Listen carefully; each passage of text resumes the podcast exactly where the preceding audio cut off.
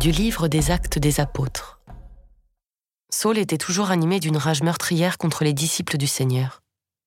Il alla trouver le grand prêtre et lui demanda des lettres pour les synagogues de Damas, afin que, s'il trouvait des hommes et des femmes qui suivaient le chemin du Seigneur, il les amène enchaînés à Jérusalem. Comme il était en route et approchait de Damas, soudain, une lumière venant du ciel l'enveloppa de sa clarté. Il fut précipité à terre.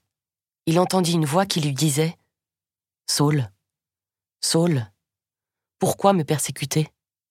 Il demanda Qui es-tu, Seigneur?